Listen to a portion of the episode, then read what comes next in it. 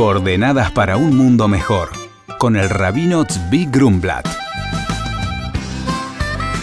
Dedicamos este programa para la elevación del señor Shimon Ben Eliahu Acohen, que en paz descanse, cuyo aniversario de su fallecimiento es hoy.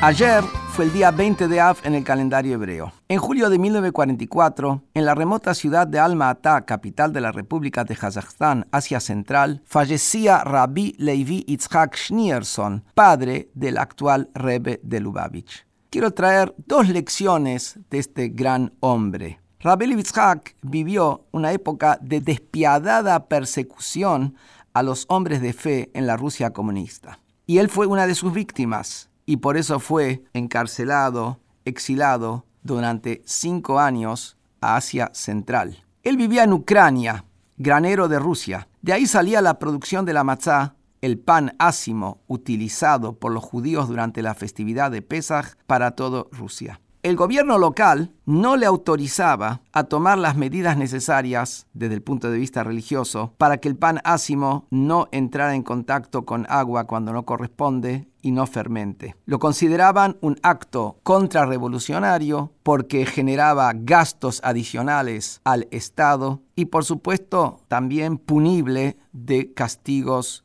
graves. Rabbi Levitzhak no se frenó. ¿Qué es lo que hizo? Viajó a Moscú pidió audiencia con nada más y nada menos que con el presidente de la Unión de las Repúblicas Socialistas Soviéticas. Le concedieron esa entrevista. Y Rabbi Levitzhak logró un mandato, una instrucción, para que se le ponga a disposición todo para que se pueda fabricar la matzá ritualmente apta. La enseñanza es impresionante. Nosotros muchas veces en nuestro camino encontramos barreras para ser honestos, barreras para ser solidarios, barreras para ser hombres de fe, barreras para actuar como corresponde. Muchas veces los judíos nos sentimos presionados por el medio ambiente, encontramos barreras para colocar una mezuzá en nuestra puerta o tener el kashrut o las otras cosas que hacen a nuestra tradición. La lección está absolutamente clara. Cuando hay convicción y se tiene fe en que hay un mandato divino, se llega incluso al presidente de la Unión Soviética y se lo logra. Por el otro lado, un segundo aspecto que quiero destacar Rabbi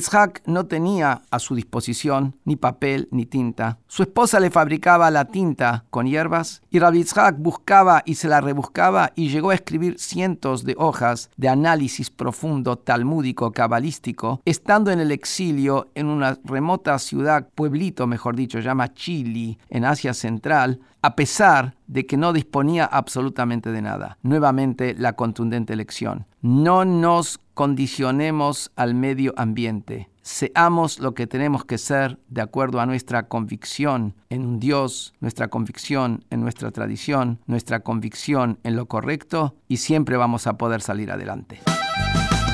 Recibimos el mensaje de Cintia y la consulta para el rabino. Y dice, hola rabino, mi nombre es Cintia, soy de Jujuy. Quiero ser feliz, pero cuando observo mi vida y mis logros, no tengo razón para hacerlo. ¿Cómo puedo ser más positiva?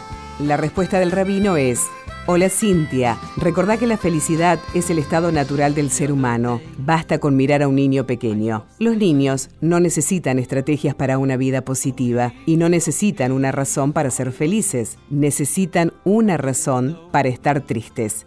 Como adultos nos volvemos más exigentes, más difíciles de complacer y perdemos este contentamiento infantil. Cuanto más nos preocupamos por nuestra propia felicidad, más lejos estamos de lograrlo. En cambio, en cuanto nos olvidemos de lo que necesitamos y lo que deseamos recibir y nos concentremos en para qué nos necesitan y el bien que podemos hacer por los demás, nuestra alegría infantil volverá y seremos felices. Por consultas al rabino pueden escribirnos a coordenadas.jabad.org.ar.